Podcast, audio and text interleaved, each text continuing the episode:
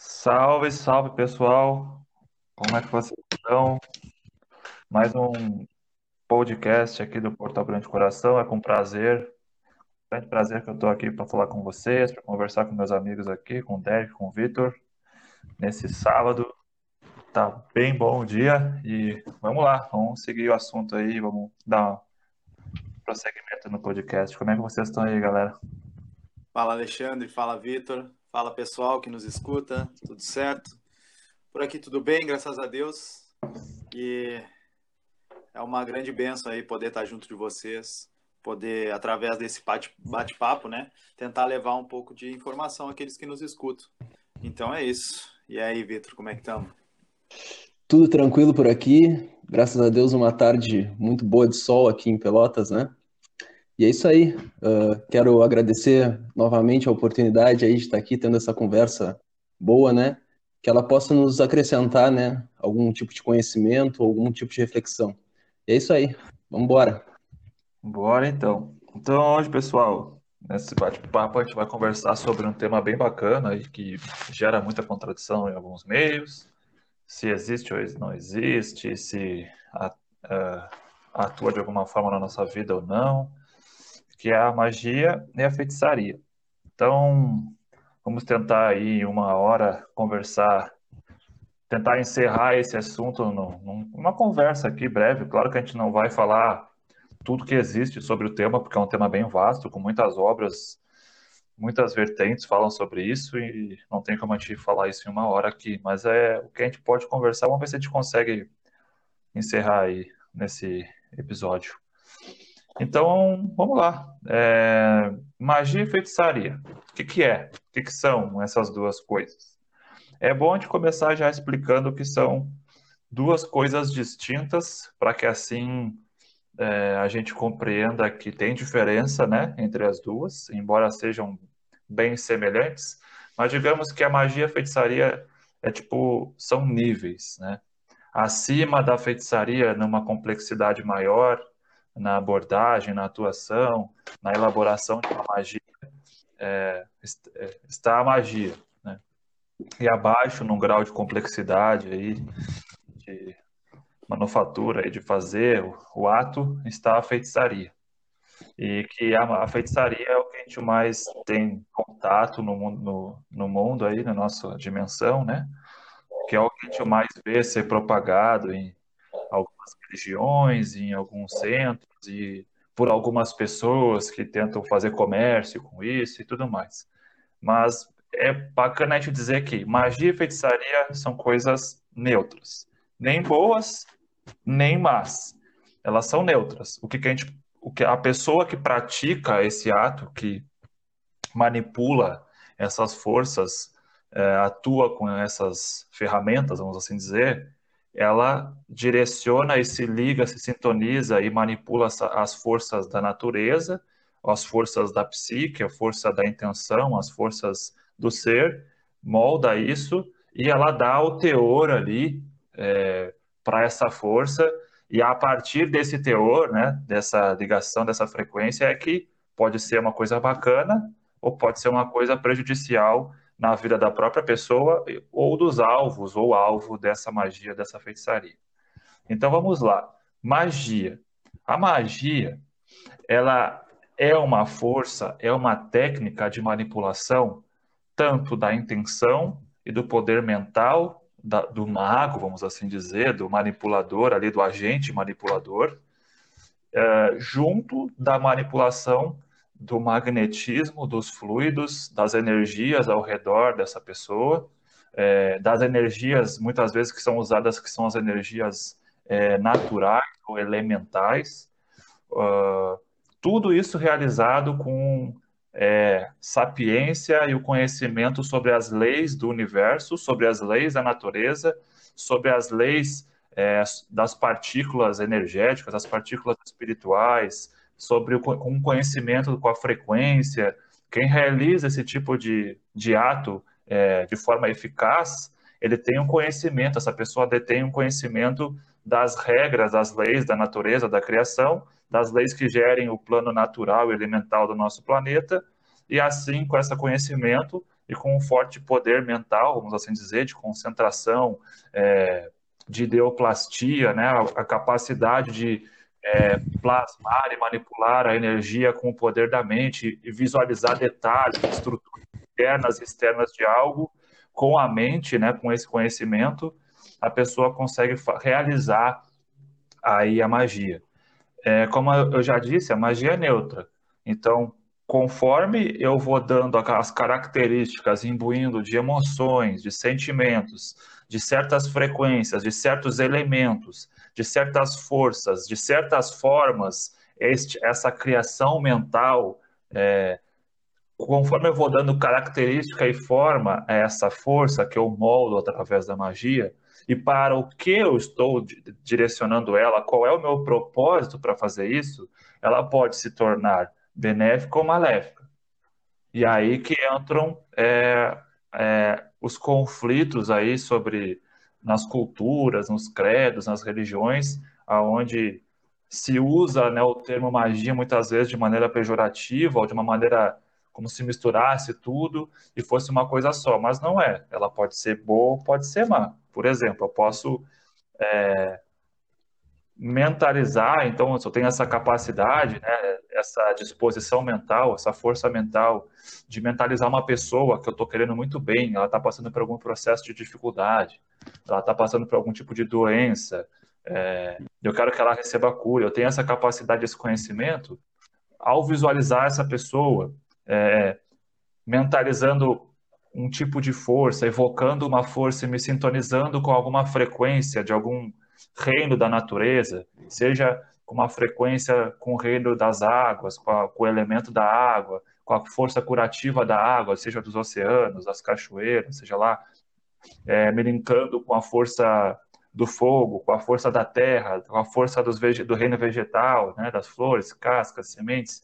Se eu tenho essa sapiência e sei me ligar com essa força, evocar as falanges ou espíritos que trabalham nessa frequência para me auxiliar em um processo de criar uma energia, de criar e coletar energias da natureza, moldar isso mentalmente, imaginar uma forma para essa energia, uma coloração, é, uma atuação, eu dar um propósito para essa energia. Eu quero que isso faça tal forma. E essa, e essa, e essa direcionamento, né, esse propósito que eu estou fazendo nessa magia, pode ser feito através do verbo mental, né, do pensamento, ou do verbo mesmo, da, da materialização do pensamento.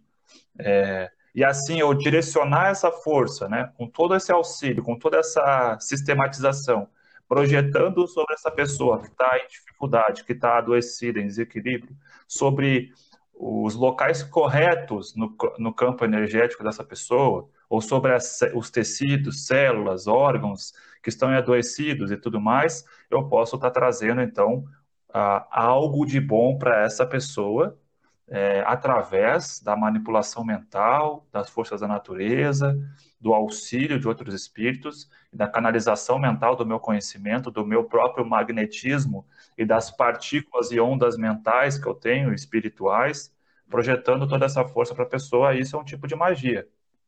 É, então, a evocação, a oração é, é um tipo de magia? Pode ser vista como, dependendo da capacidade mental do indivíduo, dependendo do poder de confiança que ele tem nas forças que ele chama ou se liga e o que, que ele direciona para a pessoa, e dependendo do estado emocional da pessoa. Pode ser. Às vezes é só uma evocação, onde eu peço auxílio para determinada força para que essa atue em favor dela, de, de um alvo. Aí é diferente mas muitas vezes uma oração feita com o coração, com uma ligação mental, com uma visualização da pessoa, ela se caracteriza assim como uma magia branca, né? Uma magia, vamos assim dizer, não magia branca, mas uma magia positiva, uma magia salutar, né? Porque a gente entra nessas questões de, de, de palavras aí, magia negra, magia branca, ah, o branco é, é do bem, porque é branco, e o e o negro já associa com raça negra, é uma forma preconceituosa, alguns podem assim ver, tem, tem aí seu, seu fundo de verdade, as, as origens de algumas expressões aí, então vamos falar aqui magia positiva magia negativa, né? Então, essa seria, poderia sim se enquadrar a oração, a evocação, a prece ali, é, para algo né, de bom, uma magia positiva, uma magia salutar na vida da pessoa. De outra forma, é, eu posso fazer essa magia é, de forma negativa, né, com potenciais aí, com propósitos é, obscuros, é, é, contrários ao bem, é, contrários ao ruins, sobre uma pessoa, uma localidade, ou uma situação que está acontecendo na minha vida e tudo mais.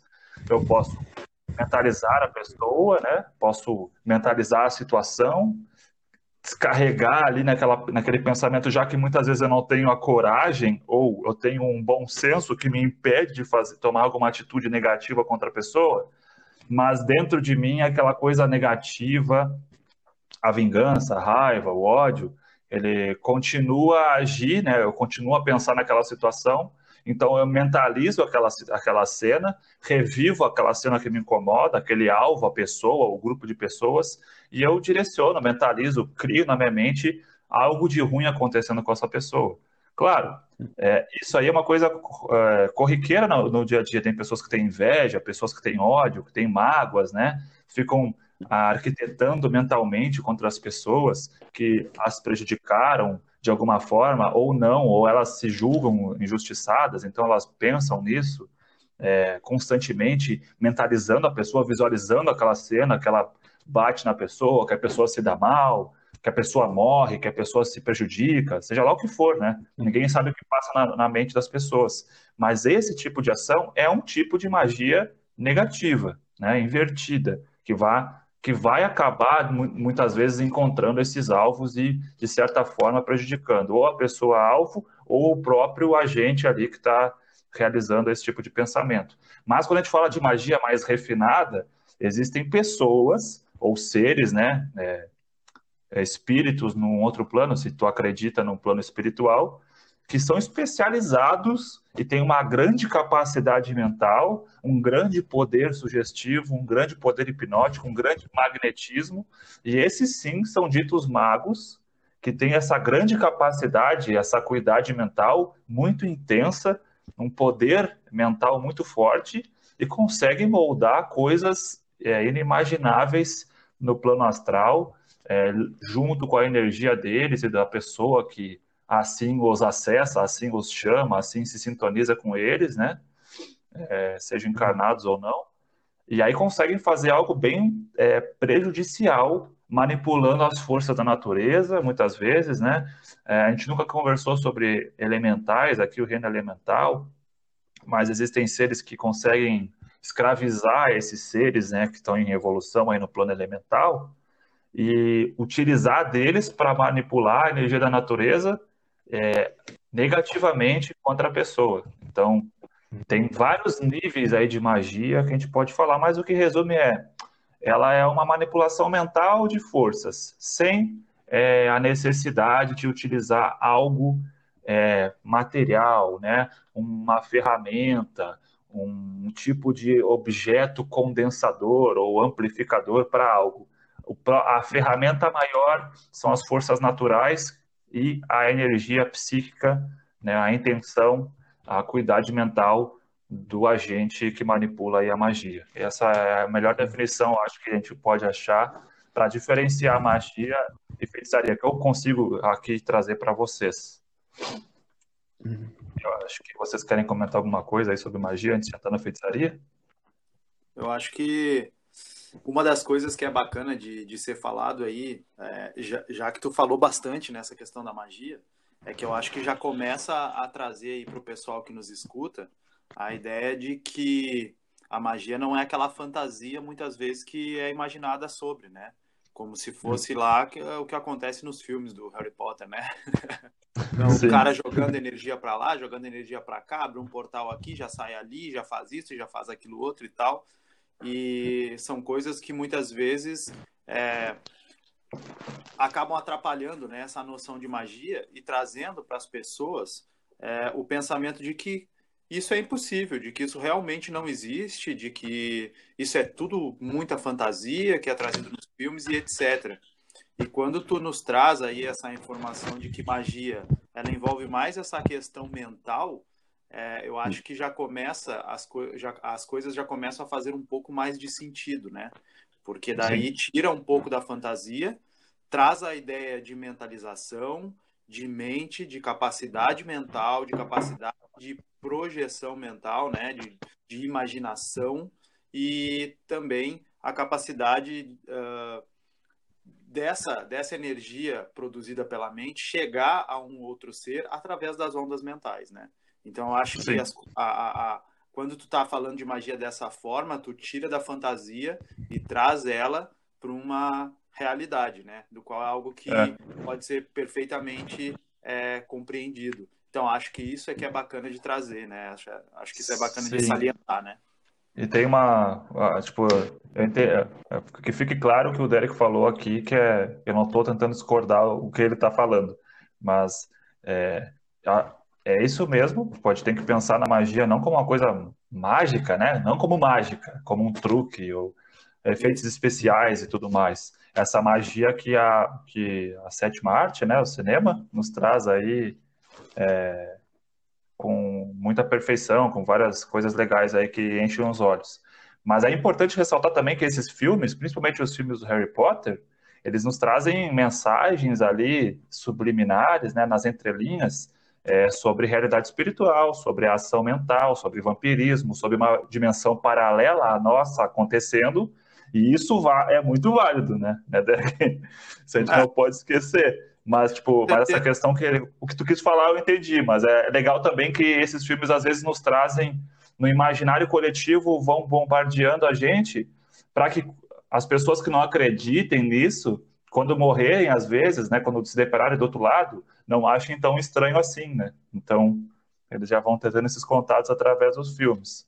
É. E, outra, e outra coisa que, é, que, eu, que a gente pode falar aqui para meio que agregar nesse contexto de magia é que hoje, e já há alguns anos aí, se não séculos, é, de estudo da física quântica, nós temos uma, uma área de estudo dentro de alguns fenômenos e algumas teses e alguns acontecimentos dentro da área quântica aí, da física, que é a ação fantasmagórica à distância que já aconteceram alguns experimentos, né, com animais, com, com, é, com elétrons e com pessoas, né, principalmente na época da Guerra Fria, é, onde a, a, a, o, o, potencial e a capacidade psíquica do ser foi explorada pelas, pelos diversos cientistas, psiquiatras, psicólogos, cientistas dentro da física, dentro dos estudos metafísicos, e a gente consegue, com esses experimentos, ver que a mente atua sobre a matéria, sim. E essa matéria pode estar dentro de uma câmara de Faraday a, a quilômetros de distância e a minha mente ainda consegue chegar lá. As ondas mentais ainda tocam essa matéria e alteram essas matérias que estão à distância. Então, eram pegadas várias pessoas aí com poderes psíquicos, né, com capacidades assim que já eram exploradas e tudo mais, é, pessoas conseguiam, com o poder da mente, rastrear uh, bases, né, mapas, uh, esconderijos de armas e de estruturas aí de inteligência, de espionagem. Isso era buscado ali pela tanto pela KGB quanto pela CIA, quanto pela esse na época da Guerra Fria ali nos Estados Unidos e União Soviética, era explorado, eram feitas pesquisas dentro da, da psique, da sugestividade, hipnotismo, é, metafísica, a telepatia.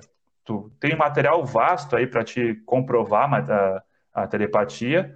Inclusive, é, pessoas tiravam alguns tecidos do corpo da outra pessoa, colocavam ali no outro local, é, os, dois tecidos ali do, da mesma fonte, do mesmo corpo, alteravam um tecido num lugar e o outro respondia igual, davam um estímulo, o outro respondia à distância dentro de uma câmera de isolamento para qualquer tipo de radiação e de ondas e tudo mais. Então, para a pessoa que tem dificuldade de compreender essa temática de magia, acredita que é só invencionismo, é uma mágica, é truque e tudo mais, e gosta de falar assim, ah, é, na minha crença eu vejo outras coisas e tudo mais, mas quando se trata dessas coisas, a ciência mesmo, além da minha própria fé, já mostra que não tem nada, de, nada a ver isso, isso aí é, um, é superstição, isso aí é uma, é uma crendice, não é bem assim. Se tu vai pesquisar sobre ciência, tu vai ver que existem é, experimentos mostrando o poder mental e a atuação mental ali de telepatia e tudo mais.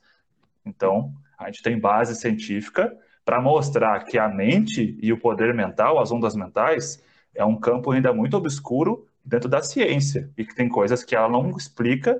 Então, colocar um ponto final dizendo que isso não existe ou que é bobagem, que isso aí é fantasia, é coisa de filme, pode fazer isso. Mas, querendo ou não, as, os fatos e os experimentos estão aí para mostrar que não é bem assim. Sim. Uh, achei a... interessante fala, falar fala. isso aí, né, Alexandre? Mas no caso ali que eu, que eu falei do filme ali, que eu acho que é legal falar, que pra gente que estuda é, e entende e busca, busca ter um conhecimento a mais sobre isso, fica fácil fazer as analogias do, dos filmes, né? Sim, então, sim. A gente enxerga o que acontece no filme, a gente sabe que não é bem daquela forma, mas para nós a gente consegue fazer a analogia e entende, né, na, na, na como é que se diz, na, nas entrelinhas. Nas entrelinhas, aquilo que o filme muitas vezes pode estar é, tá querendo passar e que ele não conseguiria alcançar o público se ele passasse da mesma forma, né? Então isso também sim. é legal, é legal da gente ver, sim. É super interessante isso que tu comentou dos filmes, porque uh, sim, os filmes muitas vezes até são inspirados, né, pelos próprios espíritos, é, para que eles tragam algum tipo de vantagem para nós aqui e para gente, a gente já ter esse esse feeling com o outro lado, né? Mas já que a gente está uhum. estudando aqui, eu quis falar desse negócio de fantasia aí, para tirar um pouco realmente das fantasias e, uhum. e, entender que existem, assim como tu falou agora, né? Todo esse ponto Sim. relacionado ao que era acontecido há um bom tempo atrás já e tudo mais, que muitas vezes as pessoas nem sabem e desconsideram justamente por acreditar é, que quando se fala de magia e feitiçaria, está uhum. falando de. Uh, raio laser, raio para lá, raio para cá, né? É um negócio assim, né, que eu acho interessante da gente comentar. Sim. O, o legal de falar também, né, que magia nada mais é do que uma, digamos assim, uma lei natural, né? Uma coisa que, que acontece, a gente sabendo ou não, né? Claro que do ponto de vista da magia, normalmente se dá com alguém que já tem conhecimento que está fazendo ela, né? Uh, no quesito, no sentido mais profundo dela, né, com mais ação. Mas é uma lei natural que tem base, como a gente vê na questão da prece também, né, do mentalismo, que várias religiões já nos trouxeram, né, o budismo mesmo tem essa questão muito firme da mentalidade, né, você é o, você é o seu pensamento, né, você é fruto do seu pensamento. Então, e o espiritismo vem também com a questão do magnetismo, da influência do pensamento sobre a matéria, né, das criações mentais. Então, é, é uma coisa que ainda tem muita incompreensão por trás desse tema, né? Uh, e muita falta de vontade, às vezes, das pessoas pesquisar, ou medo mesmo, né? Que muitas vezes esse medo acaba uh, gerando uma ignorância, né? No sentido da falta de conhecimento. E, infelizmente, a gente acaba perdendo muitas possibilidades de entender uh, as questões naturais que nos rodeiam, né? Sim, ótimo. É uma, uma ótima, uma ótima reflexão que tu fez, Vitor. Realmente, às vezes as pessoas deixam de pesquisar algo que está na cara ali, né? E basicamente muitas pessoas de, uh, sentem essa necessidade, acham legal, mas realmente têm essa curiosidade e têm medo de pesquisar porque, ah, se eu ler sobre isso, é, eu vou sentir mais isso e tudo mais. E não é bem assim, né? Coisa que vai uhum. acontecer, ela vai ter na consciência dela que existe mais do que ela acha. E aí, às vezes, é o que pesa, né? Às vezes a pessoa não quer achar que tem mais do que o mundo aqui e tudo mais. Sim. Mas um aí, exemplo claro, né, cara, é a gente pensar que, bom, se eu for ler um livro sobre uma guerra, não quer dizer que eu vou sair atirando, né? Então, Exatamente. quer dizer que eu sei como me movimentar na guerra, né? Quer dizer que eu vou entender como é que funciona, né? Os dados que, que, que, vamos dizer assim, que eu vou, vou, ter um aprendizado com isso, né? E não que eu vou ser refém do, do aprendizado que eu vou ter. Eu vou estar mais preparado para lidar com situações complexas, né? Então essa analogia acho que tira um pouco essa questão né, de, de pavor né, das pessoas. Sim, exato.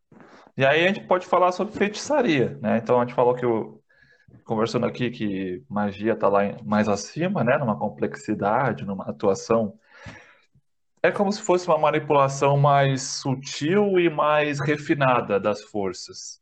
A feitiçaria é aquilo que está no nosso dia a dia e mais acessível às pessoas que têm menos informação a respeito dessas realidades e dessas leis, mas ainda assim mesmo tu não conhecendo, sendo ignorante, não no sentido pejorativo, mas desconhecendo, né, ignorando essas realidades, na sua complexidade, na sua intimidade, é, podem sim e realizam sim rituais e feitiços e manipulam um certo tipo de força com algum tipo de é, ajustes e auxílios aí. O que seria a feitiçaria? É tudo aquilo que tu vai manipular uma força para algum propósito, né? Então, vamos manipular através da força do pensamento, imbuído ali da intenção, da emoção que eu tenho, da força verbal, muitas vezes, né? Algum tipo de ritual para me auxiliar a manipular e a pro projetar ali a minha atenção, um foco, ela está disciplinada, ela está direcionada a algo, porque nós temos muitas vezes muita dificuldade de manter a nossa mente focada num, num ponto específico, num, num propósito. Então, o feitiçaria ela vem normalmente junto com uma ritualística específica que nos auxilia a, a disciplinar nossa mente naquele propósito final. Então, é o caminho para chegar a um objetivo. E a diferença é que o agente manipulador da força, ele se provém, ele se utiliza, vamos assim dizer, de ferramentas, é, mais ou menos, né, dependendo da, da crença, do aprendizado, do, do aprofundamento dessa pessoa, de ferramentas que auxiliem a manipular aquela força que ele não tem a capacidade total mental de manipular. Então, ele se utiliza de pedras, de plantas, de flores, de raízes, de metais, é, de águas, do sacrifício animal, do, da força do sangue, né? De, de elementos materiais que servem ou como um amplificador daquela força que ele tem que manipular e projetar para algo, ou como um condensador dessa força que aglutina essa força que ele vai projetar para algo também. É, então, por exemplo, uh, e a feitiçaria, vamos assim dizer, ela pode ser tanto para o bem, então positiva, é, ou para o mal, negativa. Então, eu posso, por exemplo, através de um benzimento, que é muito comum, a benzedora ou o benzedor, é, pegar a, su, seu, a sua intenção né, de trazer o alívio para alguma pessoa é, que tem algum problema ali, abatendo ela, ela pega uma pedra, ela pega a tesoura, ela pega a vela, ela pega o galinho de arruda, que contém ali o metal, o metal da tesoura, ele, ele, é um forte amplificador e condutor de magnetismo, né, de, de energia, tanto no nosso campo físico, os metais eles conduzem energia né, elétrica e magnética, quanto no campo mais sutil, é, etérico e astral, eles também têm a sua contraparte e elas são é, bem potentes condutores e amplificadores de energia, ou um aglutinador de energias, como tu, como, como tu quiser utilizar aquele material. Pega esse material, em, com a tua mão ali, com a tua intenção, tu usa isso como um, uma, uma muleta psicológica, né? Como um potencializador, porque tu acredita que tu vai com a tesoura cortar ali o mal olhado, cortar a amarração, cortar a, a doença, cortar qualquer tipo de situação negativa, através de uma reza ou de uma mentalização, de uma palavra específica, de um mantra ou de uma música que tu canta para aquilo, tu direciona a tua atenção, o teu foco é, e, a, e, a tua, e, a, e, o teu sentimento com o teu magnetismo, às vezes pedindo ajuda de algum espírito que te acompanha, e tu direciona isso através desses elementos para que tenha um fim benéfico ali na pessoa. Então pode ser através do metal, pode ser através de uma pedra, né? Tipo um tijolo, tem benzimento que é com tijolo. A pessoa está com um tipo de cólica na barriga, algum tipo de coisa, é, seja lá o tipo de, de, dores e tudo mais abdominais, a pessoa coloca o, o, um tijolo no fogo, faz uma reza, e aí bota um pano em cima, ou argila, e coloca na barriga da pessoa, faz a reza, deixa alguns minutos ali acontecendo, e a pessoa fica boa, né? Então, tem vários tipos aí de feitiçarias, né? Então, a gente tem essa forma aí, manipulando, né? Então, eu não tenho toda a minha capacidade mental de manipular as forças da natureza por si só. Então, eu, eu uso a natureza, eu uso os elementos naturais, os objetos, eu pego eles para fazer aquilo, porque na, na, contraparte daquela, daquele elemento tem uma energia específica, tem um campo eletromagnético naquela matéria, porque ela está existindo aqui nesse nosso campo, então ela está organizada existindo. É, no caso das plantas, eu arranco ela da, do, do meio vegetal onde ela está, é, com um determinada respeito por aquela força e pedindo aquele elemento que ela me é, conceda aquela força para um fim, né? E vou lá e uso daquela vitalidade que vai escoando com o tempo até a planta murchar ou, ou ela absorver tudo aquilo que está de ruim. Se tu vai usar isso para, se tu vai usar ela para isso, ela pega aquela energia e tu descarrega na natureza, né? Ou coisas do gênero que tu faz um benzimento, por exemplo. O benzimento é uma ótima maneira de a gente exemplificar a feitiçaria. E aí tu utiliza essa força porque tu não consegue manipular isso mentalmente. O benzedor ali, a pessoa que está fazendo, ela não tem esse conhecimento das realidades, das leis ocultas. Então ela faz algo mais empírico, mais fácil de lidar simples. É, e pede muitas vezes ajuda de outros espíritos que são eles sim conhecem aquele todo o esquema, né? É, e direcionam ali da melhor forma aquilo que tu não consegue fazer. Quando se trata de feitiçaria negativa, que é o que a gente infelizmente mais vê e mais se utiliza no comércio, né, no intercâmbio espiritual dentro das vertentes afro-brasileiras é, que foram sendo criadas aí, que infelizmente muitas vezes exploram é, o intercâmbio espiritual, dentro das confusões aí que alguns centros se dizem ser de tal ou tal bandeira religiosa ou tal ou tal vertente espiritualista e praticam aí amarrações, né, prometem mundos e fundos para as pessoas desde que elas paguem uma boa quantia, ou prometem acabar com a vida de alguém, prejudicar alguém tudo mais. Aí a gente tem o lado oposto, aonde eu vou manipular esses elementos, projetar aquilo que eu quero, então eu quero fazer mal a alguém, eu pego algo que muitas vezes precisa é, ter, para ter mais eficácia, eu pego algo que seja, traga o magnetismo daquela pessoa, que, eu, que é o meu alvo, né? Levo lá um pedaço de cabelo, cordão umbilical que a pessoa tem guardado, uma roupa que a pessoa usa demais, é, algum objeto, algum utensílio pessoal que a pessoa use, que tenha ali uma que esteja imantado com o magnetismo dela, levo aquilo, utilizo esse objeto como um endereço vibratório, ou seja, para que essa minha energia, já que eu não tenho a minha capacidade mental muito aflorada, e muitas vezes eu vou contratar alguém para fazer isso e a pessoa essa não conhece esse meu alvo, e essa pessoa que é o feiticeiro ali da, da esquina, ali que vende no, no, no, no seu barraquinho ali, na sua casa, no seu terreiro, vamos assim dizer, no seu centro espiritualista, ou seja lá o que for, que faça esse tipo de ação é, que, que prejudica alguém, ele não tem conhecimento de um mago, ele tem um, um conhecimento de um feiticeiro. E ele depende da ajuda de feiticeiros do outro lado, ou de algum mago, muito, que não é a maior parte das vezes, mas é, às vezes ele tem um contrato ali espiritual com algum mago do outro lado. Ele depende dessa ajuda desse cara, porque ele não sabe quem é o alvo, não conhece o alvo, não tem ligação fluídica com o alvo e não tem essa capacidade mental toda de fazer uma magia. Então, ele pega um endereço vibratório, ele pega alguns elementos que são ali ou aglutinadores de energia ou amplificadores, né? Projeta então, com às vezes com a intervenção do próprio é, cliente ali, né? Que é um, é um cliente. A gente não pode dizer que é um paciente, é um consulente, é um cliente, né? Que está pagando por aquele, por aquele favor ali.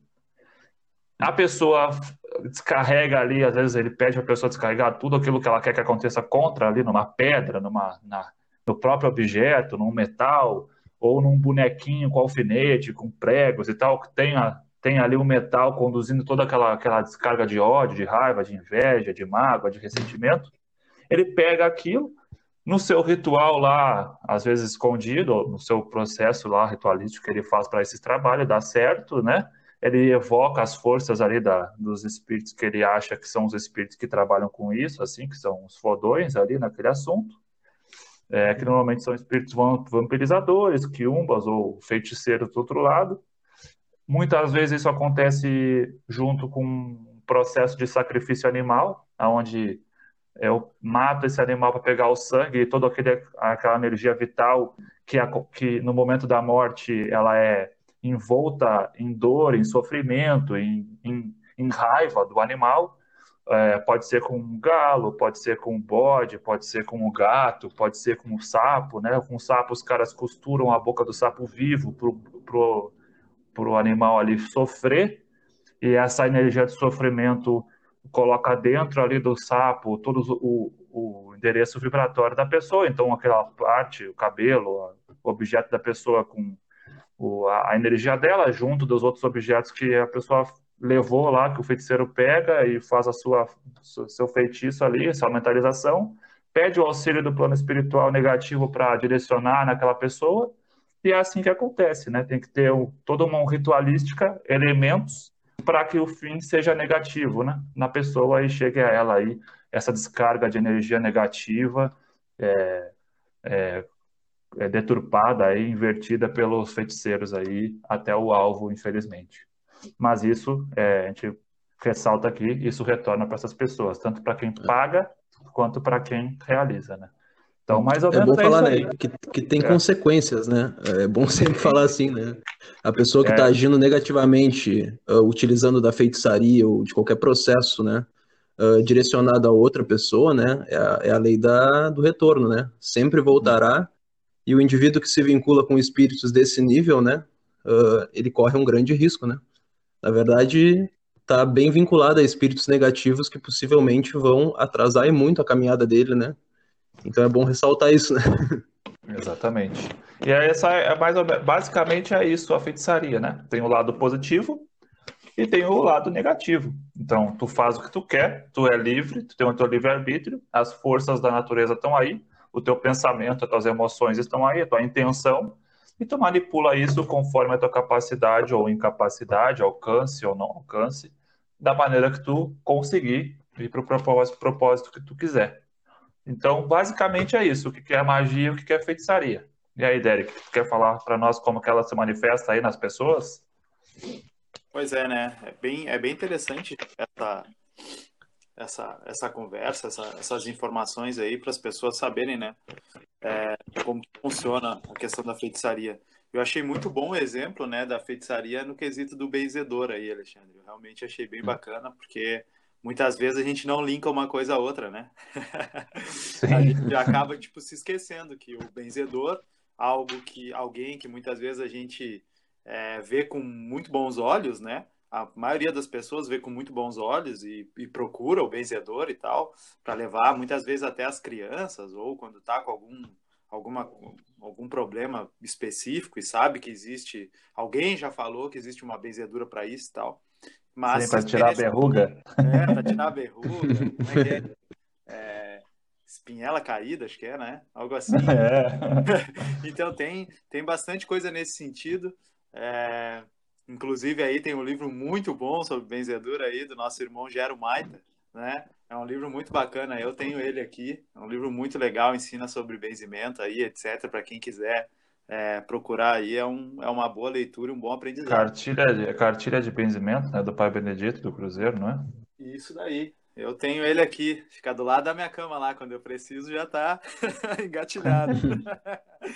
Mas enfim, é, acho que a ideia aí é, é trazer para as pessoas que é, o feiticeiro existe, né? E, e um, um, uma pessoa uh, que tá bem próximo a nós que, e que é feiticeiro ao benzedor. Acho isso muito legal aí. E achei muito interessante também falar sobre as questões de catalisador de, de energia, né? Aglutinador, absorvedor, enfim, os elementos que são utilizados aí para se utilizar da feitiçaria.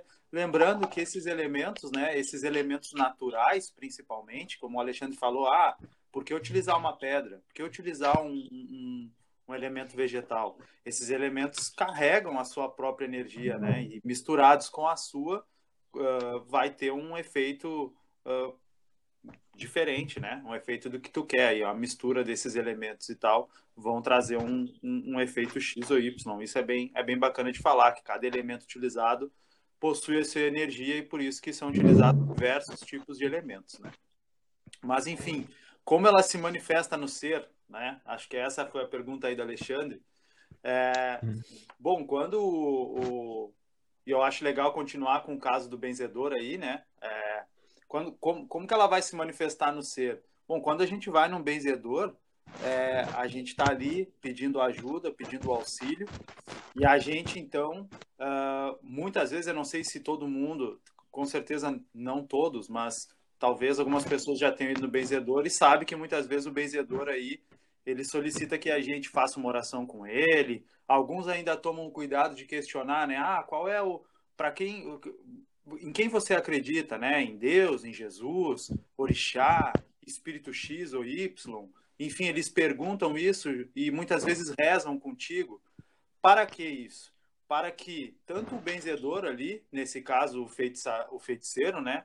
É, ele vá conseguir entrar na mesma faixa vibratória, na mesma frequência vibratória daquele que está procurando o feiticeiro para o benzedor para receber o auxílio. Então, estabelecendo essa conexão vibratória, ele vai conseguir então é, direcionar esses, uh, essa energia uh, positiva nesse caso para poder executar o benzimento. E, é, e através dessa conexão energética é, vai ser estabelecido como se fosse um caminho, né, uma ponte entre os dois. E essa energia então vai atuar sobre a pessoa que está procurando o benzimento, auxiliando ela energeticamente a se curar daquele problema que ela está procurando, que, que ela está que ela tá tendo, né? E, e, então vai receber esse auxílio energético aí, muitas vezes descarregando uma energia X, né, livrando a pessoa de determinadas cargas energéticas negativas, é, ou muitas vezes trazendo uma energia positiva para aquela pessoa melhorar. Enfim, é, essa, eu acho que esse exemplo é legal da gente pegar para poder tratar é, de que a magia, tanto a magia como, quanto a feitiçaria, elas são então energias que são manipuladas e direcionadas a uma outra pessoa. Essa outra pessoa, ela tem que estar na mesma faixa vibratória é, dessa, desse tipo de energia para essa energia pegar nessa pessoa, né? para essa energia achar o seu alvo e então conseguir atuar de fato sobre ela. Então, quando a gente fala aí da magia como um benzimento, uma, desculpa, uma magia como uma oração, como o Alexandre falou, ou a feitiçaria como um benzimento, a gente eleva esse padrão vibratório, procura essa pessoa, emana essa energia para essa pessoa, e, é, e essa outra pessoa, então, ela vai receber essa energia positiva quando ela tiver com uma frequência vibratória mais ou menos positiva, que é o que a gente fala de dar campo, né?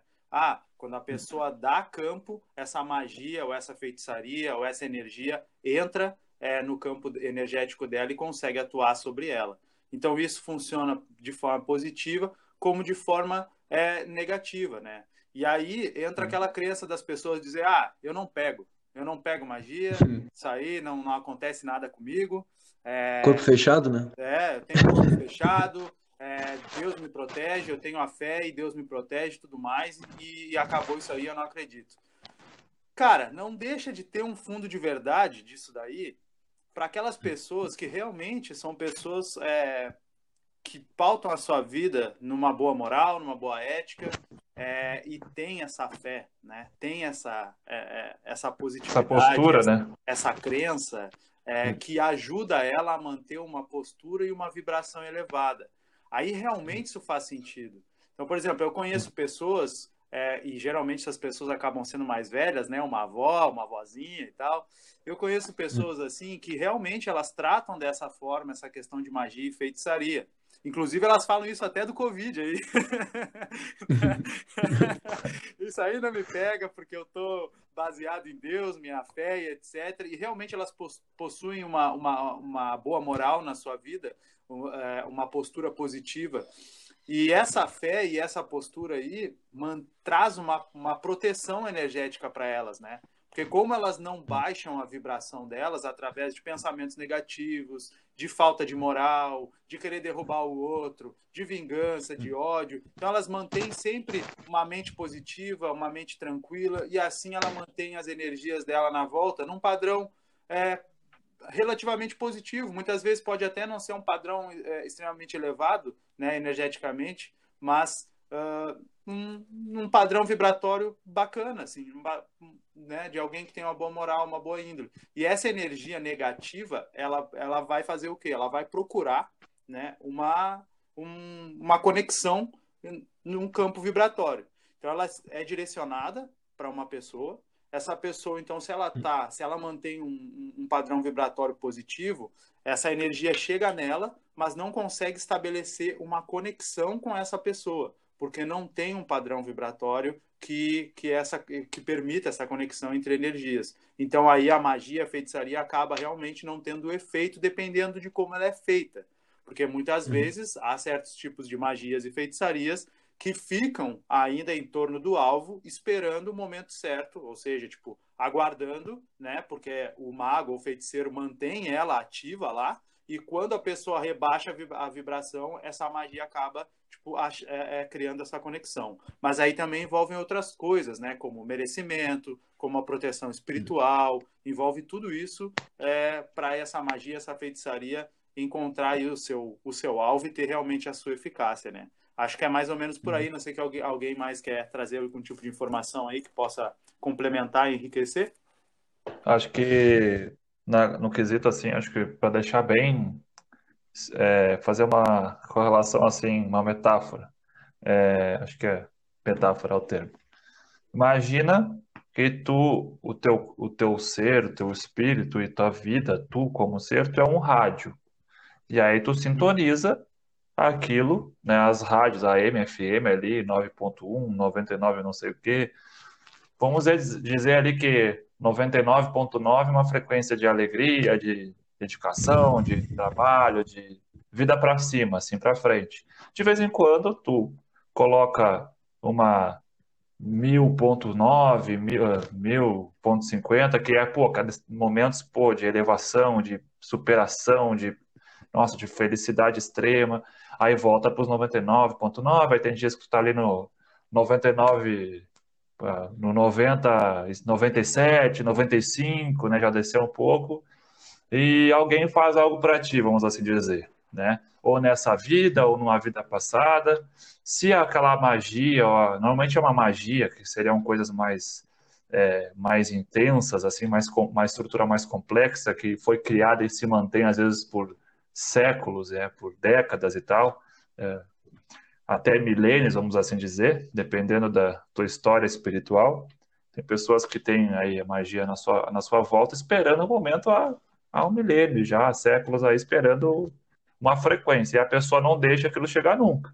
Até que uma hora ela consegue dinamizar isso, algum espírito consegue desmanchar isso aí. Mas vamos assim dizer, no dia a dia, essa pessoa que é um rádio, ela mantém a frequência dela nos 95 até os 99, um dia é, não vou chamar de arquepadia, né, na Goécia.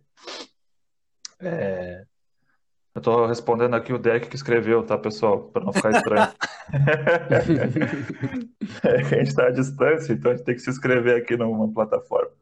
Bom, vamos dizer que ali o Joãozinho é, tem o Mauricinho lá na, na, no seu trabalho que não gosta dele, fez um teve um, um conflito aí interpessoal e quis contratar uns feiticeiros para derrubar ele. Aí mandou ali uma uma magia que está na numa, um feitiço ali, mais ou menos, né? Médiozinho ali não é tão brabo, tá ali nos é, 800.9, tá a frequência FM ali. E tem uns que é só na AM também. Aí o cara tem que inverter totalmente a polaridade dele para pegar. E aí não. Ao longo da dia, do dia a dia, da, da vida do, do, Joãozinho, ele não baixa, não chega a, a essa frequência da rádio. Ele nunca escuta essa rádio. É só ele chegar e escutar para a energia pegar? Não. Ele tem que chegar e sintonizar nessa rádio e ouvir a mensagem dessa rádio e meio que vivenciar as mensagens dessa rádio no seu dia a dia. Aí sim, essa frequência que o Mauricinho mandou para ele vai pegar. Senão não pega. E não pega mesmo, cara. Não vai pegar. Dependendo da, da, do feitiço, vai ficar ali um mês, uma semana. Quando nem muito isso, né? Vem só aquele baque, o Joãozinho vai estar no 99, ele sente às vezes isso aí, ele vai para 97.9 ali. Aí ele volta depois, porque ele sente um baque energético. Alguém mandou uma, uma sobrecarga. Dependendo da frequência do cara, ele não tem a capacidade de dinamizar aquilo ali direto. Então, mas muitas vezes os, os protetores espirituais barram ali 90% daquilo ali e só chega a 10%, então tu nem sente. É só um dia mais triste, uma semana um pouquinho mais conturbada que tu consegue lidar. Então é basicamente isso. Tu vai tu é um rádio com uma sintonia ali, com com frequencímetro ali. Tu vai rodando e, e encaixando a tua frequência.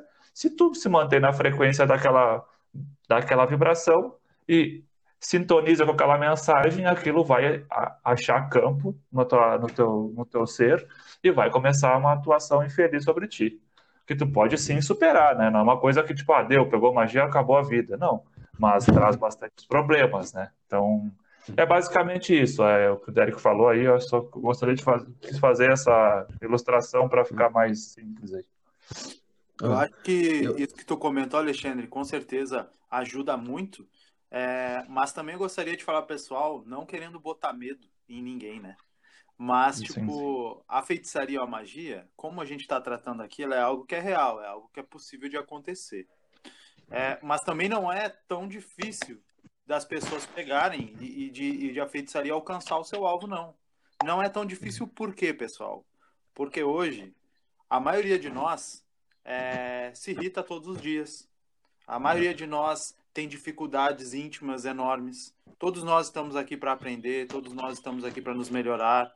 E tem gente que está no caminho para se melhorar, e aí realmente, quando está no caminho para tentar se esforçar, que se esforce, que mantenha essa boa postura, essa boa moral, realmente a magia, a feitiçaria é difícil de alcançar realmente o alvo.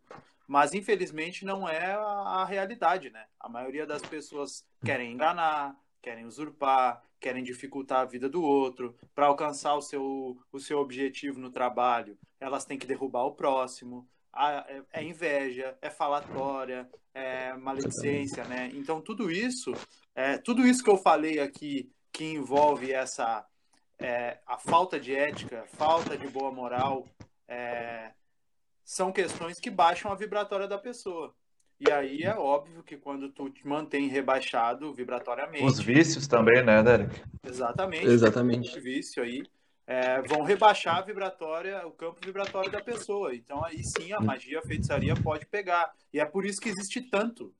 Porque também, se, se não. Se, se isso não acontecesse, não existia tanta gente também, tanto mercado para isso, né? Claro que muitos, muitos magos, ditos magos e feiticeiros, não sabem nem lidar com isso. Muitos não sabem lidar e se aproveitam da, da, da do momento de fragilidade daquele que está querendo, é, enfim, é, ter um objetivo negativo contra alguém. Mas tem, existem pessoas que realmente são hábeis nesse tipo de coisa. Eles fazem isso, eles sabem como fazer, sabem como lidar, como tratar. Eles sabem, inclusive, das consequências, mas não estão nem aí. Então, essas coisas existem é, e dentro do, daquilo que a gente já estudou, são possíveis de acontecer e não é fantasia, não. É, é assim como está sendo tratado aqui. É, é frequência energética, é, campo vibratório, endereçamento, uh, irradiação, tudo isso através da mente, através da manipulação de energias, através da manipulação de alguns elementos para alcançar um determinado fim negativo. E como o Joãozinho quer derrubar o Mauricinho, ele vai no, no, no mago. Mauricinho, Mauricinho quer derrubar o Joãozinho. Ah, não. Como o Mauricinho quer derrubar o Joãozinho, ele procura lá o, o feiticeiro X, ele tenta causar alguma dificuldade. Se o, e se o Joãozinho também quiser derrubar o Mauricinho, ele vai no outro, no, no, no mago feiticeiro X. Os dois rebaixaram a vibração a vibratória deles, né? A frequência hum. vibratória deles. Então a magia, a hum. feitiçaria ali vão encontrar o endereço vibratório nos dois. Entende? Então um, a gente... vai causar dificuldade para o outro aí. E isso pode hum. acontecer, como eu acredito que aconteça em muitos lugares, né? Sim, sim.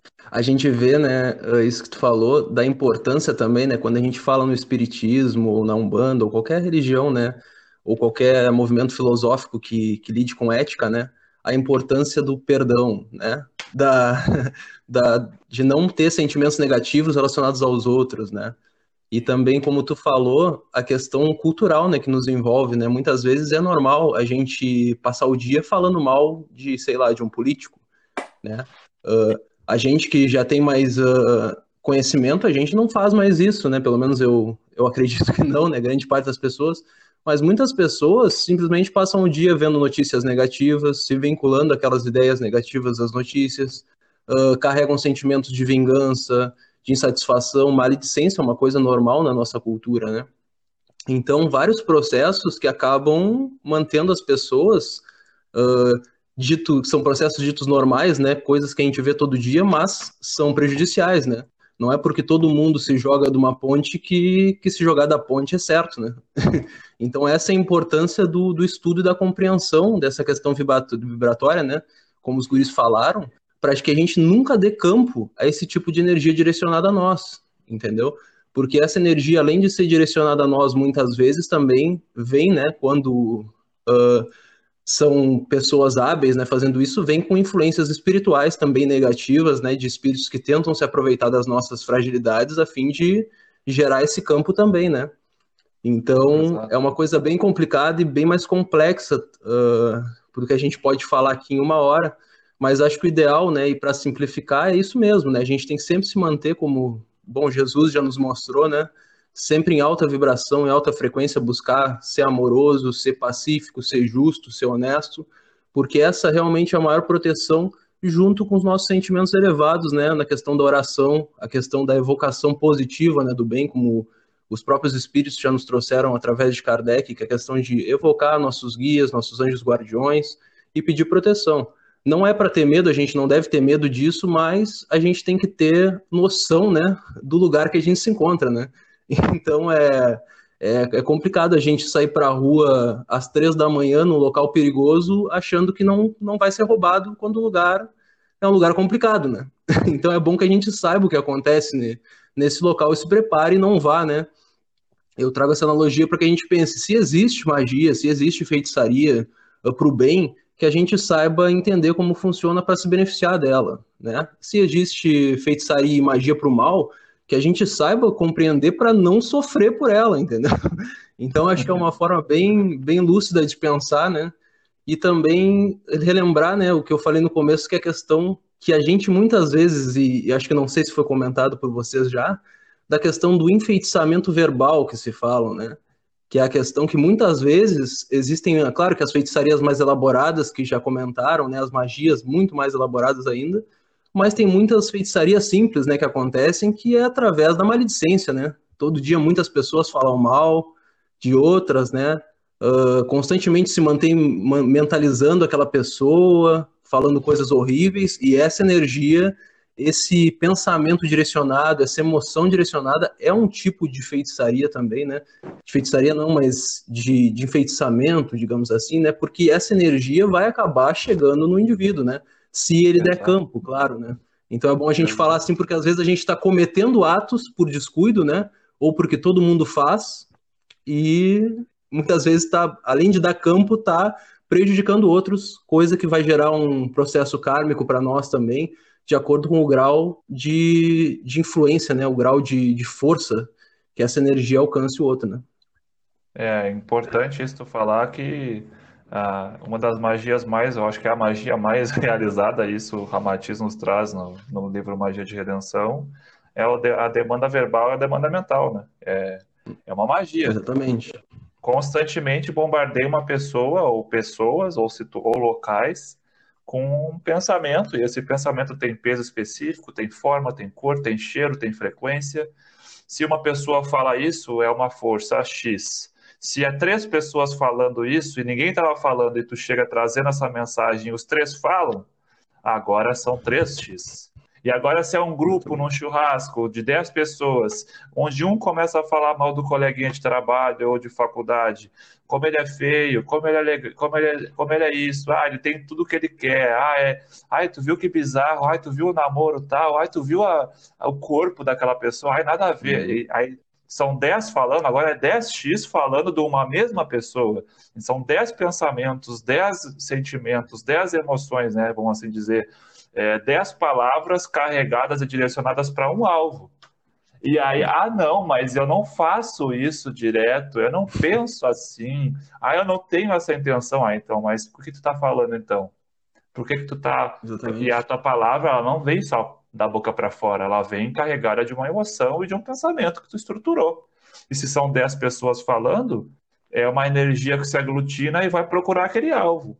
Se aquela pessoa está passando por um período de dificuldade sobre aqueles assuntos que tu está tocando na tua crítica destrutiva, aquilo vai encontrar campo nela muitas vezes ou vai sobrecarregar o mental dela por mais que não entre no campo energético dela, ela fica flutuando ao redor dela de acordo com aquilo ali, se aquilo ali é total, diretamente é, retroalimentado, né? Se é uma pessoa do teu convívio, então as pessoas se reúnem na hora do almoço, na hora do lanche, do trabalho e, e realimentam aqueles comentários do fulaninho. Aquilo lá vai constantemente aquela forma, daquela energia, aquela nuvem, né? de críticas e de pensamentos e de imagens e de sentimentos vai direcionar para essa pessoa. Se a pessoa está com problema, aquilo dificulta mais a vida daquela pessoa. Então, isso é um tipo de magia, de enfeitiçamento mental ou verbal, que é o pior tipo de feitiço da humanidade, mais do que sacrifício animal, mais do que deixar lá o galo, a galinha, o bode, o gato morto na esquina, na porta da pessoa, é o que é o mais comentado, é o que é o mais feito. Tem pessoas que se reúnem só para falar mal das pessoas, e é um hábito das pessoas diário. E essa pessoa constantemente bombardeia outras pessoas. E o problema da maledicência, da demanda verbal, é que ela não é isolada.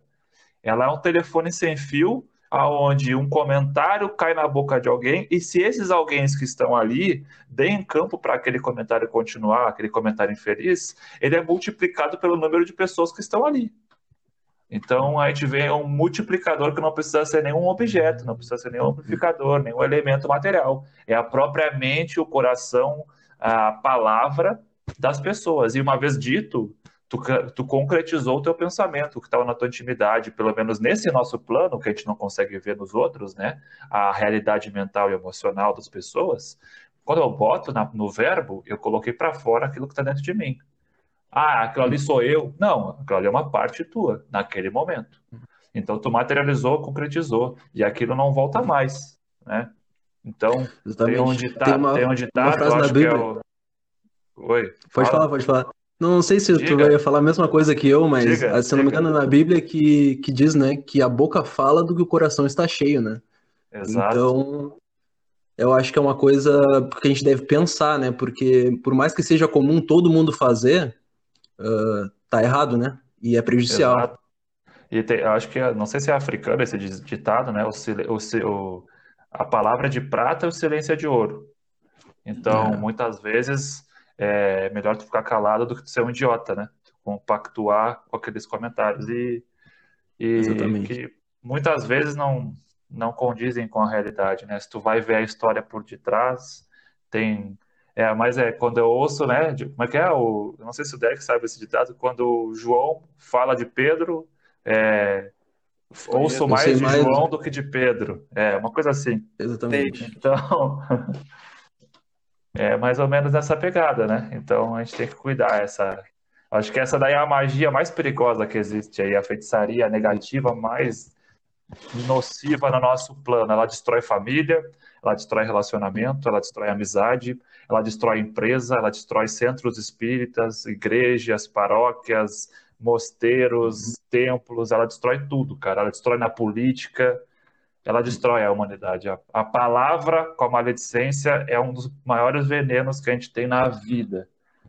E a gente não sabe usar a boca. A gente não sabe usar, né? Então, a gente é. tem dois ouvidos, né? E uma boca e uma boca. o ditado é quando João fala de Pedro, sem mais sobre João do que, sobre, do que Pedro. É, isso aí. é, mas é bem isso, né? A maledicência é bem isso mesmo. Quando alguém vem falar mal de outro, tu acaba ficando sabendo mais quem é esse que veio falar mal do que do próprio outro mesmo, né? Porque aí tu já é. sabe a dessa pessoa, né? Já tá vendo ali a índole, a moral. Porque se ela fala mal de hum. ti se ela falar mal do outro para ti, com certeza ela vai falar mal de ti pro outro, né? Quem traz, leva, né? Quem leva atrás, quem traz, leva. Isso é mais ou menos assim. Acho que é isso, né, galera? Acho que a gente pode ir encerrando aqui. Acho que não tem muito mais que. Acho que já tá boa a mensagem. O que vocês acham? A gente tem aqui dois pontos para falar. A gente pode encerrar como, como lidar com essa situação ou vocês ainda querem falar aquele outro ponto? Não, eu acho que, pelo menos da minha parte, acho que como lidar, eu acho que é o principal, né? A gente já falou, né? Mas só para completar.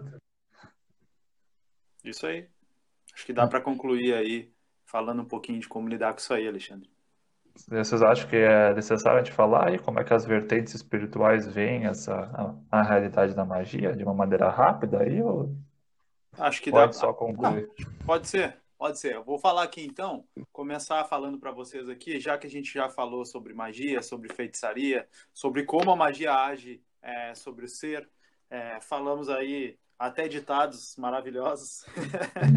Eu vou no banheiro agora, aqui, já volto. Agora eu acho que faz sentido a gente comentar só assim, ó, já que a gente falou sobre tudo isso, né, dentro de um ponto de vista mais espiritualista, né, e dentro de vertentes das quais é, a gente a gente gosta, a gente já já já atuou muito nisso, já estudou muito nisso, que é dentro é, até mesmo da Umbanda, né, onde a gente não da Umbanda em si, mas é, também religiões que estão na volta, que se utilizam de, de, de práticas da Umbanda e que fundaram outras religiões. É, a gente tem, teve mais contato com isso no seguinte nesse ponto sobre magia, feitiçaria, né? E trazemos isso hoje num quesito muito mais espiritualista do que uma religião X ou Y. Mas seria interessante trazer para vocês que nos escutam é, o que, que algumas das religiões aí, as, as, as mais populares aqui, que a gente mais ouve falar, né? O que, que elas acham sobre isso, né? Porque é interessante saber, no, no geral, né? O, que, que, o que, que cada religião pensa sobre magia e feitiçaria, se existe ou não para elas, e se existe, como lidam, ou alguma coisa nesse sentido. É, então eu trago aqui um ponto dentro de uma outra vertente da qual também muito me identifico, que seria o espiritismo, né? Então, no livro dos Espíritos, é, existe lá um ponto na que começa na pergunta 551, onde o título desse, desse ponto é Poder Oculto, Talismãs, Feiticeiros. E depois, na, no, outro, no outro ponto, que começa na, na pergunta 557, fala sobre bênçãos e maldições. É, nesses, nesses pontos aqui, Uh, são tratados essas questões sobre magia e feitiçaria, se o espiritismo é, entende essas questões como reais ou não. Uh, e aí, então, tipo, a gente começa a ver assim, ó, que dentro do espiritismo uh, não é muito levado a sério essa questão de magia. Os diversos irmãos aí que, que trabalham com isso, né, nos diversos centros. Não, não é dado é, muita atenção a essas questões de magia e feitiçaria. E muitas vezes são levadas como algo que nem existe e que uh, não, é, não é tratado, não é lidado da forma como a gente trouxe aqui é, para vocês, certo? Esses pontos dos quais eu falei para vocês aqui, que começa lá no Poder Oculto, Talismãs e Feiticeiros, é, do livro dos Espíritos, de Allan Kardec, é, ele pergunta o que, que deve se pensar é, sobre certas pessoas que se utilizam do enfeitiçamento, né? O que que o, o que que então Allan Kardec perguntando para o espírito, né? É, o que que deve se pensar sobre essas pessoas que se utilizam do enfeitiçamento? E a resposta foi é, que algumas pessoas dispõem grande força magnética para realizar algum tipo de atitude negativa sobre sobre outrem, então, assim, nessa questão aqui, Allan Kardec, eh, os espíritos, eles não falam é, e não entram em detalhes exatamente sobre a feitiçaria, sobre como ela acontece, se ela pode acontecer ou não. Mas eles deixam claro que existem pessoas capazes de usar o magnetismo para trazer negatividade ao outro. Então, uh, o Espiritismo não trata exatamente desses pontos, mas os espíritos deixam abertos algumas questões né? Hum. Deixam aí à disposição para as pessoas poderem entender que existe sim uma manipulação magnética, e aí a gente já começa a entender que se existe a manipulação através do magnetismo, existe também a manipulação das energias para determinados fins. Então, o passe, uhum. ele é a manipulação do magnetismo para poder ou, ou trazer energias positivas para uma pessoa ou remover energias negativas de uma pessoa através da dispersão dessas energias, né, com, com os passes e as técnicas magnéticas. Então, se existe essa possibilidade, também existe a possibilidade de utilizar o magnetismo de forma negativa e irradiá-lo sobre alguém. Então a gente começa Exatamente. a entender que aqui no espiritismo, embora não se tra não trata muito a fundo, é, ele deixa claro que existe a possibilidade da utilização do magnetismo de forma negativa. E é claro que ele se utiliza ali também, ele vai falando mais para frente, né, sobre ah, os espíritos ajudarem ou não. É, tem, tem pontos ali que, por exemplo, quando, quando é falado, quando é perguntado, né, é, sobre o, o Ó, tem uma questão, a 555 é falado, que sentido deve dar ao, qualifica, ao qualificativo de feiticeiro? Aqueles a quem chamais feiticeiros são pessoas que, quando de boa fé, gozam de certas faculdades, como sejam a força magnética ou a dupla vista, para poder então realizar algum tipo de, de, atitude bacana, porque aqui ele falou da boa fé, mas quando se utiliza dessas uhum. forças de má fé, nada mais vai ser do que o feiticeiro negativo aí, né? Então, acho que, embora não tá claro, embora não, não tenha muita dedicação ao tema, é, ele deixa claro que existe né, essa possibilidade. Então, eu acho que é bacana uhum. aqueles que estudam o Espiritismo enxergar isso agora que a gente está falando tudo isso, que falamos sobre irradiação, sobre onda, onda, onda mental, magia mental, é, utilização de elementos, é, não para. Porque, porque assim, quando as pessoas falam que ah, uh, vou colocar, vou matar um animal ou vou utilizar de frutas, por exemplo as, os leigos é, acabam entendendo que estão querendo como se fosse alimentar um espírito, sabe? É, ah, eu vou uhum. colocar essa fruta aqui, um mamão, vou colocar um mamão aqui aberto, umas laranjas, uma vela no meio, e aquele mamão e aquela laranja, o espírito vem comer e a pinga para ele beber, e aí então ele sai dali porque ele se alimentou, ele vai fazer alguma maldade. É, algumas pessoas é, entendem ou compreendem que seja dessa maneira mas não é assim. Né? O espírito se utiliza da energia do mamão, que uh, vai dar o que é o fruto de uma árvore que pegou sol, que pegou chuva, que pegou a energia da terra, que foi formada, que demorou um baita tempo para formar. Então, toda essa energia, essa fruta carrega. A pinga que está ali é utilizada, então, a mesma coisa. A pinga que vem da cana, que também é uma planta, que é assim, que é assim assado, pegou energia do sol, da água, da terra. E essa esse, essa energia toda que é manipulada pelo espírito para realizar uma feitiçaria. Então, é, esses elementos, então, pensando agora desta forma e vendo que existe essa possibilidade magnética aí, é, como o, os espíritos falaram dentro do livro dos espíritos, talvez a gente comece a pensar aí, né, aqueles que estudam o espiritismo, em rever que é, isso existe, né? E, a... e assim, ó, então, tendo em vista que o que o Derek mencionou, né, a gente começa também a refletir sobre a própria ideia que Allan Kardec e os espíritos nos trouxeram, né?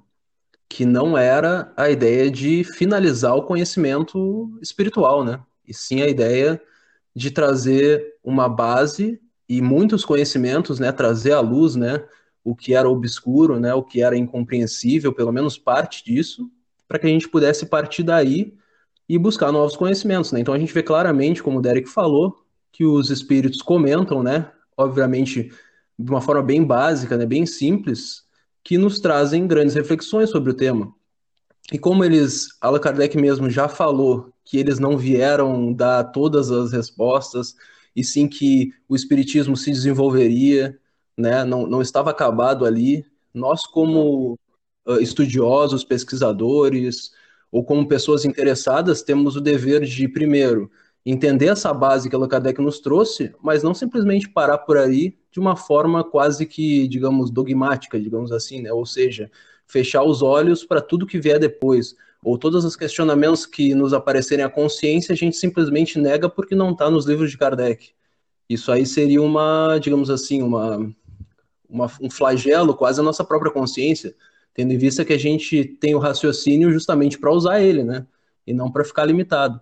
Então, uh, a gente vê isso muito e acho que o nosso dever é seguir em frente, e muitos pesquisadores, inclusive no meio espírita, né, uh, já estão fazendo isso, né? Então, a gente fala às vezes que muitos não dão bola e tal, realmente, muitos não dão bola e não tem problema, cada um escolhe, né, o seu jeito de pensar, o seu jeito de ser, mas muitas pessoas estão se dedicando, né? Muitos estão estudando, estão abrindo a cabeça, estão tendo questionamentos internos, vivem coisas às vezes, uh, vivenciam processos que não são explicados totalmente uh, nas obras de Kardec e como a base de Kardec, né, que é muito bem feita com a com todo aquela aquele compilado de conhecimentos vão adiante, né? Utilizando aquele princípio para dali extrair mais e mais e mais conhecimentos, porque assim como a tecnologia evolui, assim como a ciência evolui, a ciência espírita não é diferente, a filosofia espírita não é diferente. Então, a gente tem que seguir pesquisando, pesquisando, pesquisando e descobrindo novas coisas. Eu acho que isso que Kardec faria se nascesse, né, se reencarnasse novamente entre nós. E também falar, né, alguns autores que tratam também desse tema, é legal de falar. Uh, a gente sabe, né, obviamente, que Ercílio Mais já tratou, né, de um ponto de vista mais espiritualista, universalista, né, uh, mas que fala também do espiritismo, né, através de, das psicografias com Ramatiz, mas também tem, tem autores que são, são dois autores muito bons que eu gosto, que é o Dr. José Lacerda, né, que já desencarnou, e o Vitor Ronaldo Costa, que, se eu não me engano, também já desencarnou, mas são dois doutores, né, dois médicos, que fizeram um grande trabalho em pesquisas, principalmente sobre o tema de obsessão, né, em que envolvia também esses processos quais a gente vem falando aqui, de magia negra, feitiçaria magia positiva, né, e tudo mais. Então, acho que era, acho que era isso. Eu não sei se o Xande tem alguma coisa para falar para nós também, concluir. Era basicamente isso que eu ia conversar, que eu ia fazer a reflexão, tu já fez perfeitamente. É, é, ressalvando né, o que tu já falou, o Espiritismo ele foi criado como uma ciência, uma filosofia, não como uma religião. Ao adentrar o campo aqui é, do Brasil, né, América do Sul, aqui começou a se tornar então quase que hoje em dia é considerada uma religião, né? E é muitas vezes, na né, grande maioria das pessoas, visto como é, dogmas e tabus com leis e tudo mais, e as pessoas fecham os olhos, né? É, para questões que, que vêm com, com o avançar dos anos. Como os próprios espíritos falaram, assuntos mais complexos, mais específicos iam vindo de várias fontes, não de uma fonte só. Então, ali tem uma estrutura, mas não é para elaborar dogmas e tabus e tudo aquilo que avança ou vai além do que está no Espiritismo não, não é válido. Então a gente tem que abrir nossos olhos para isso, é, tendo em vista que, na essência, o Espiritismo não é religião, ele é uma filosofia de vida com uma ciência espiritual que escapa aí, muitas vezes, aos domínios da ciência mais ortodoxa, que ao passar do tempo aí está desbravando aí os, a metafísica e quem sabe um dia a gente vai ter um alcance maior como espiritual. Então, livros que tratam sobre magia, sobre feitiçaria, que trazem uma visão mais ampla e abordam isso dentro da temática espírita, ou seja, ser espírita é crer no mundo espiritual, na reencarnação, na lei do retorno, nas, nas leis de destruição, de, de renovação, de transformação e evolução do espírito e dos mundos. É, Para ser espírita não precisa estar vinculado a uma instituição religiosa, né?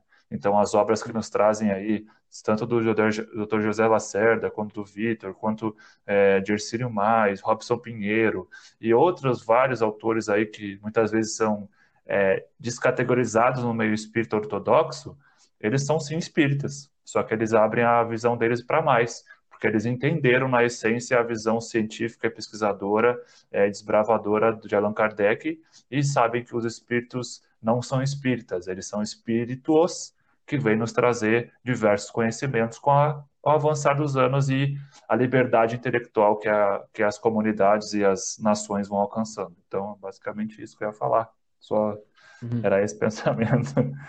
E aí a gente entra também nas outras vertentes, né? Que aqui não somos é, caminheiros ou estuda, é, estudiosos das vertentes é, da igreja evangélica, protestante, católica, apostólica romana e tudo mais. É, mas nós temos aí algumas visões, né? É importante trazer que dentro de uma mesma vertente religiosa, é, que tem os seus dogmas e tabus pela aquela parte mais clássica, normativa e ortodoxa dos seus praticantes, existem pessoas que abrem a cabeça e aceitam outras coisas, tentam trazer uma reforma, né, uma coisa mais aberta. Então, vale essa ressalva quando a gente está falando dessas religiões. Né? Então, pelo que nós entendemos, né, a gente vê dentro da religião católica, é, existe a possibilidade ali da pessoa receber uma influência espiritual do demônio, né, do diabo e tudo mais, através ali da possessão, onde existem aí diversos e diversos relatos e temáticas de estudo do exorcismo dentro do próprio catolicismo. É, por muitos padres e figuras públicas aí de renome dentro da Igreja Católica, a visão da magia e da feitiçaria, infelizmente, ela é vista, ela é espalhada como algo mais é, levado na brincadeira ou que algo que a gente não deva dar muita atenção e importância. É, nós entendemos a necessidade de tu trazer para o teu público que poder de Deus ou Jesus é muito mais forte, a tua fé e o bem, a luz é melhor que as trevas, a gente entende isso, e normalmente é isso que os padres e, e freiras e freis tentam trazer para o seu público nos seus, nas suas pregações, nas suas missas e tudo mais. Mas quando nós passamos, às vezes, de um limite onde a gente trata de assuntos que estão aí, são estudados por diversos campos de filosofia e, e metafísica, a gente desconhece, por desconhecer isso e acreditar só numa vertente, é, a gente deixa isso aí, a gente passa essas informações de maneira pejorativa ou com muita ironia, a gente está desrespeitando todo uma, um campo de estudo que existe e normalmente essas pessoas que fazem isso não se aprofundaram nisso, né? Seja por algum tipo de dogma eh, espiritual, ou pela sua própria vontade, não querem estudar. Então, quando não estuda, então é, é melhor calar-se do que ridicularizar ou fazer piada com coisas que a gente desconhece, porque normalmente a gente está cometendo um erro, né? Um equívoco ali por desconhecer aquilo. Mas não são todos os padres e freis e freiras que pensam assim, né? Tem pessoas dentro do campo católico que abrem a cabeça para a existência espiritual. Além disso, dentro do catolicismo, é, foi retirado dos estudos e das pesquisas né, mais palpáveis a todos a existência da reencarnação, da vida após morte, da realidade espiritual, depois do Concílio de Constantinopla, né, que aconteceu muitos anos depois da vinda da passagem de Jesus pela Terra. Então, até esse, até esse concílio, que é um tanto duvidoso, né, que envolvia muito ego, muito poder e muita confusão lá é, do clero com a realeza, a existência da, da vida após a morte, da reencarnação, do corpo espiritual, é, corpo, espírito e alma, né, são coisas diferentes dentro das próprias passagens bíblicas, existia essa realidade espiritual e eram pesquisadas várias coisas. Continuaram sempre sendo pesquisadas pelos intelectuais e cultos, é aqueles que têm os acessos dos documentos no Vaticano, mas muita coisa aí a gente sabe ao longo da história um passado um pouco é, conturbado, né? Vamos assim ser bem leves com a Igreja Católica aí tem muita confusão e muita coisa que foi manipulada para poder, né, e controle de massas. Mas eu acho que toda, todos os segmentos aí, histórias podem mudar para melhor, e tem padres e, e expoentes religiosos aí da Igreja Católica que têm a cabeça um pouco mais aberta e vão tratar desse tema com um pouco mais de flexibilidade, embora não seja a especialidade deles. É... Quando a gente vai falar então dentro da igreja evangélica, né?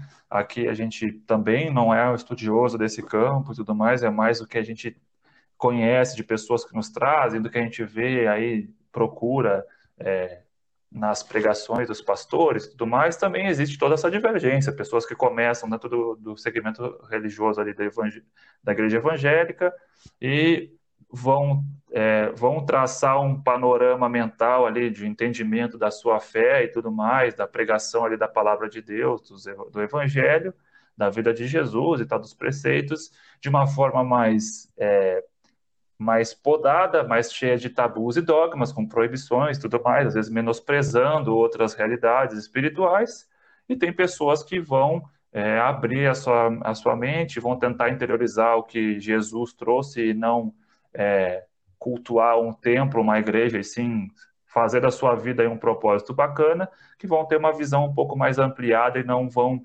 desconsiderar esses caminhos aí ligados, esses aspectos ligados à magia e à feitiçaria. E tem, é, dentro da, da própria igreja evangélica, a gente vê muitas igrejas que combatem né, a magia, a feitiçaria, como se fosse seu arco inimigo, utilizam isso, mostram isso nos seus cultos ali, né? É, infelizmente, muitas vezes trazendo ali nome de entidades, de falanges de, de é, da Umbanda, né, de trabalhadores espirituais como Exus, caboclos, bombogiras, enfim, trazendo ali, ó, às vezes até de entidades do meio espírita, né, tipo espíritos ali mais conhecidos no meio espírita, é, na, nos seus palcos lá com uma pessoa que está lá fragilizada, diz que está recebendo aquela entidade, aquilo ali é um, é um encosto, é um espírito trevoso das, das trevas, maléfico, maléfico, e eles falam que fizeram trabalho para isso, para aquilo, então eles é, por lidarem com essa realidade e tentar exorcizar esses espíritos e falarem que o seu poder, a sua bênção, a sua reza,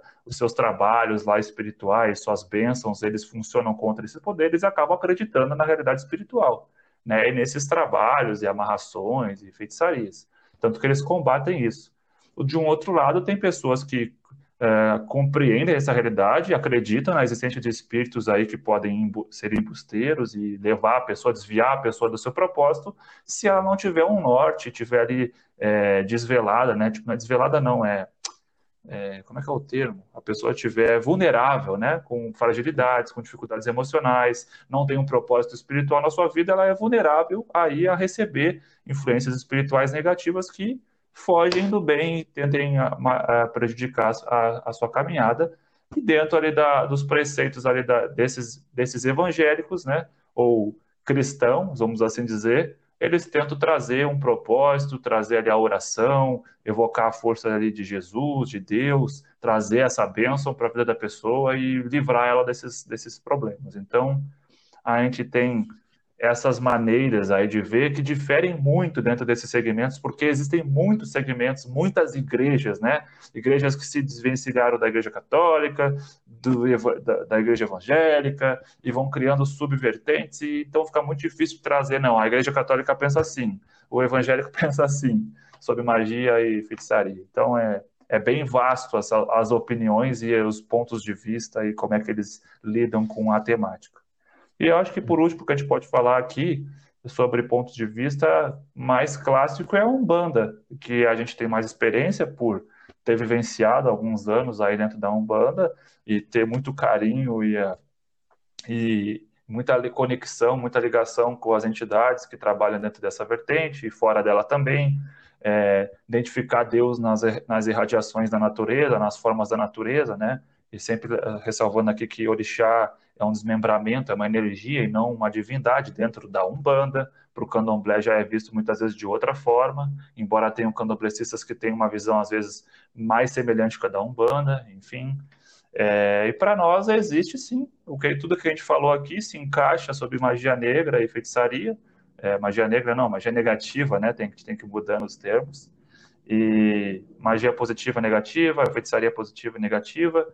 E o combate a isso, a, a crença nisso, é que a gente tem que saber lidar com essas forças, a gente tem as ferramentas para lidar né, com a própria magia e feitiçaria, uh, com a reforma da pessoa ali, com, por meio da instrução, da evolução consciencial da pessoa, que ela tem ali através do contato do, com os espíritos nas, nas giras, nas reuniões, ali nas, nos trabalhos, é, nas sessões ali espirituais com a, na Umbanda, com a leitura, o conhecimento intelectual, moral, é, tudo isso que a Umbanda nos é, disponibiliza e o Espiritismo também, porque a gente não tem problema nenhum em pegar em outras vertentes, né, como umbandistas e tal, quando a pessoa está nesse, nesse credo, nessa, segue esse caminho.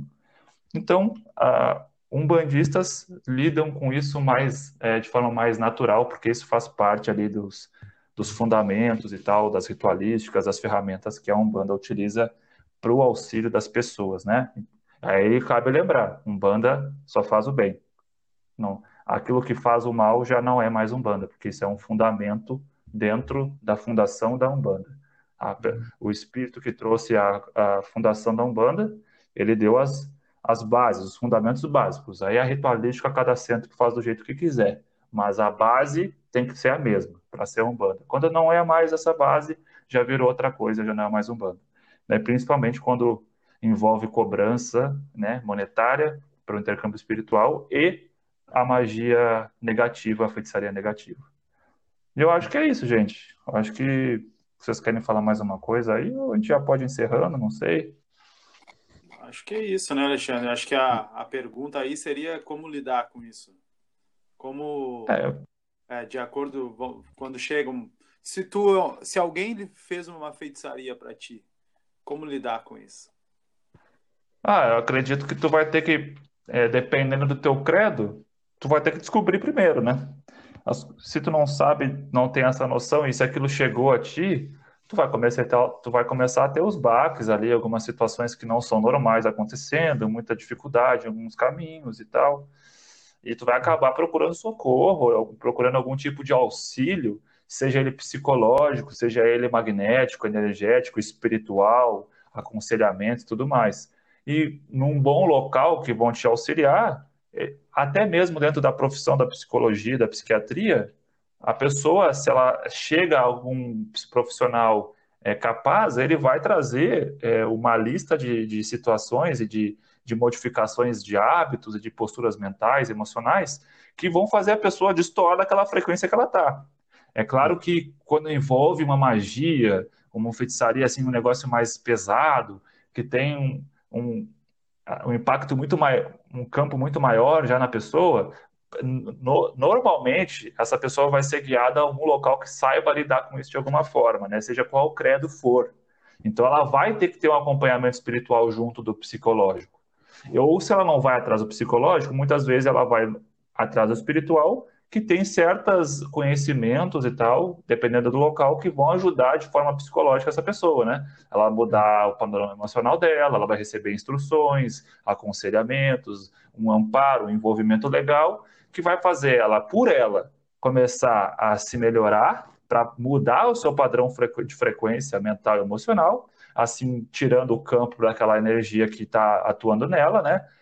Sintonizando numa outra frequência, numa outra rádio, né? Melhor enquanto os espíritos daquela vertente, daquele local, da, eh, as energias daquele local vão trabalhar em favor da pessoa, né? Seja com a atuação de espíritos ali diretamente ah, sobre aquele tipo de, de, de, energia, ou indo até um local da natureza para procurar auxílio daquele, daquele reino eh, natural, daquele ponto de forças, é, algum tipo de procedimento, no benzimento, numa reza braba lá no, na, na, igreja, num culto de louvor, num culto de descarrego, numa missa, num trabalho de exorcismo, tudo que é feito com amor e com dedicação e com conhecimento por essas vertentes vão trazer um auxílio e provavelmente vão estar quebrando com essa força.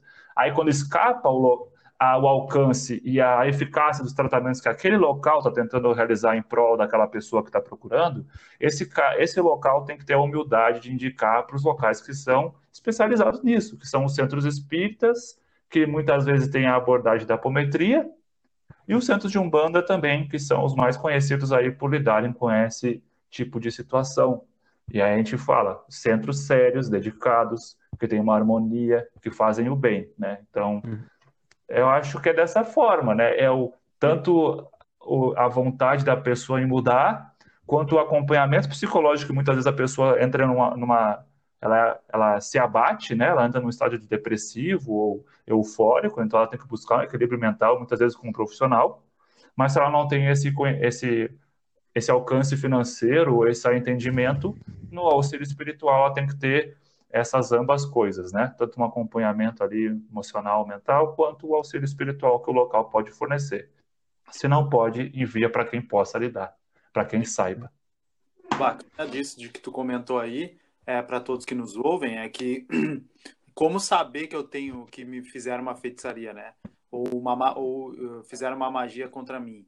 Cara, dificilmente tu vai saber exatamente o que fizeram, né? A não ser que tu tenha é. algum tipo de faculdade medianímica, né? Ou mediúnica que possa algum espírito te informar que foi feito algum trabalho, alguma, algum tipo de enfeitiçamento contra ti, certo?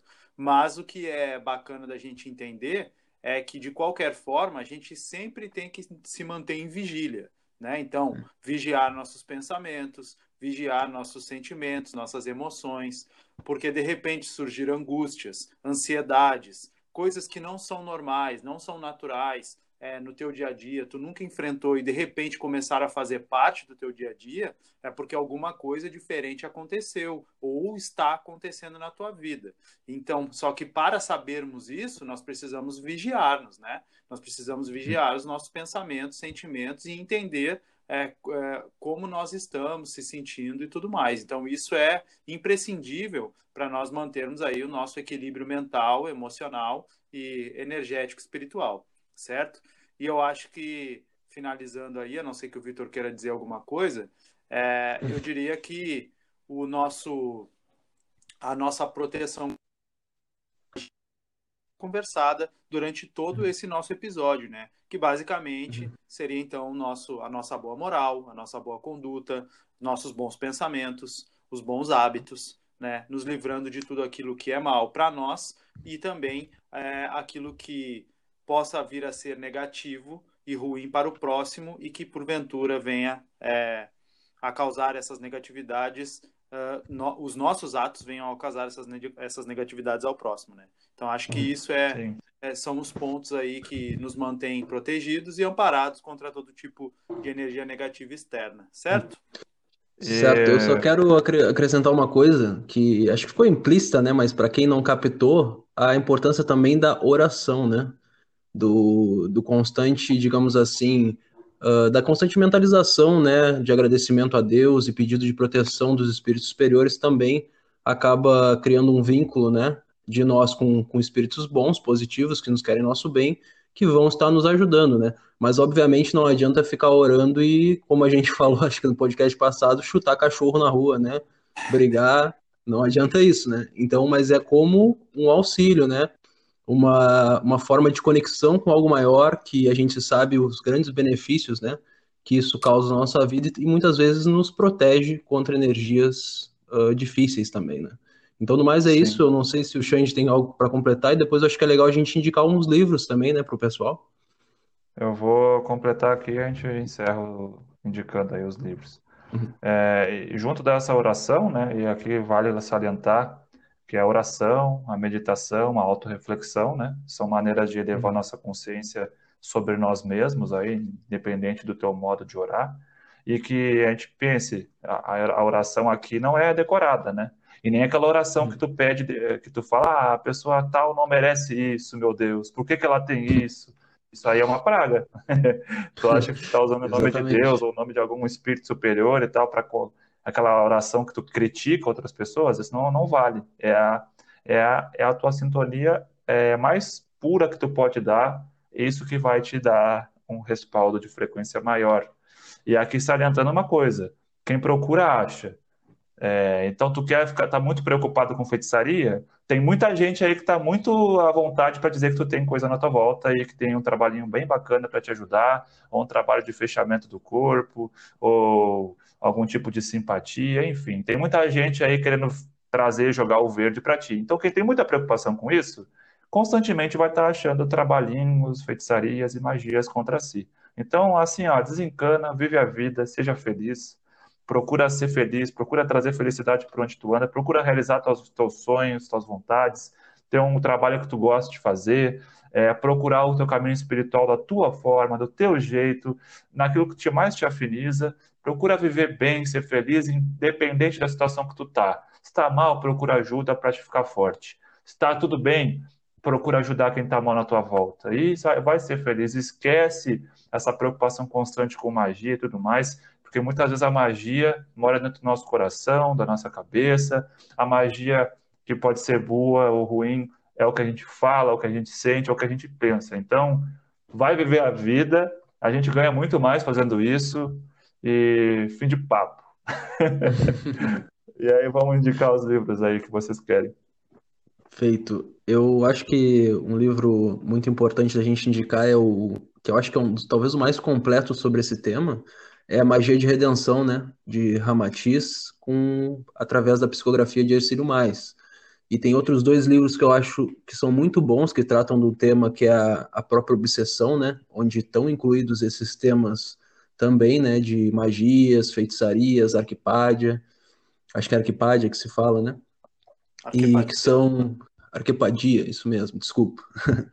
É, o livro Espírito e Matéria, do Dr. José Lacerda de Azevedo, e também o livro Desobsessão e Apometria, do Dr. Vitor Ronaldo Costa. São dois livros excelentes, assim, que tratam sobre, extensamente até eu diria, sobre esses temas uh, e sobre, uma, de uma forma mais completa e mais complexa também sobre outros tipos de obsessão, desde as mais simples às mais complexas. Tá certo. Eu indicaria, eu indico aí o então o que a gente leu, né? Que eu li aqui alguns pontos, que é o livro dos Espíritos, é, principalmente lá naqueles itens do, dos quais falei, né? Que é a partir da questão aí número 551, que é poder oculto, talismãs, feiticeiros, e o outro ponto que vem na sequência, que é o ponto onde tem uma única pergunta, que é a pergunta 557, do ponto bênçãos e maldições. Ali, então, tem essas informações é, das quais a gente citou aqui, né, para vocês aí nos escutando. É, eu acho que indicaria um livro bem tranquilo de ler aí, que é Corpo Fechado, do Ângelo Inácio, com Robson Pinheiro. E Magos Negros também, que eu acredito que é do Ângelo Inácio, com o mesmo médium aí, É Pai Pinheiro. João de Aruanda. Pai João, isso, Magos Negros. O, é, E o, o, o, o Corpo Fechado é com outro espírito juntamente, agora não me lembro o nome. Acho que é. E é isso aí, gente. Ah, são os livros aí que a gente pode estar indicando para vocês para estar tá começando a compreender de forma tranquila aí esse tema que é bem bacana de estudar e compreender. E no mais é isso aí. Ah, agradeço a todos aqui, agradeço ao Vitor, ao Derek por pela paciência, pela parceria aqui. Tá muito legal o bate-papo. Agradeço a todos que estão nos ouvindo. Nos sigam lá nas redes sociais, no Instagram, na Ciência da Alma, no portal Grande Coração. É portal Grande Coração, Instagram ou portal de estudos Grande Coração? Portal Grande Coracão, tá, né? Sem acento, Isso. né? Isso, e sem cedilha. Isto. No Facebook também, os mesmos endereços aí. E no mais, muito obrigado e até a próxima. Fechou. Até a próxima. Hum. Valeu, pessoal. Valeu, Alexandre. Valeu, Valeu, Vitor. E até o próximo podcast. Feito. Até mais, meus irmãos. Então, obrigado novamente pela oportunidade. Até mais aos ouvintes aí. Um bom fim de semana a todos e nos vemos no próximo podcast. Tchau, tchau. Foi.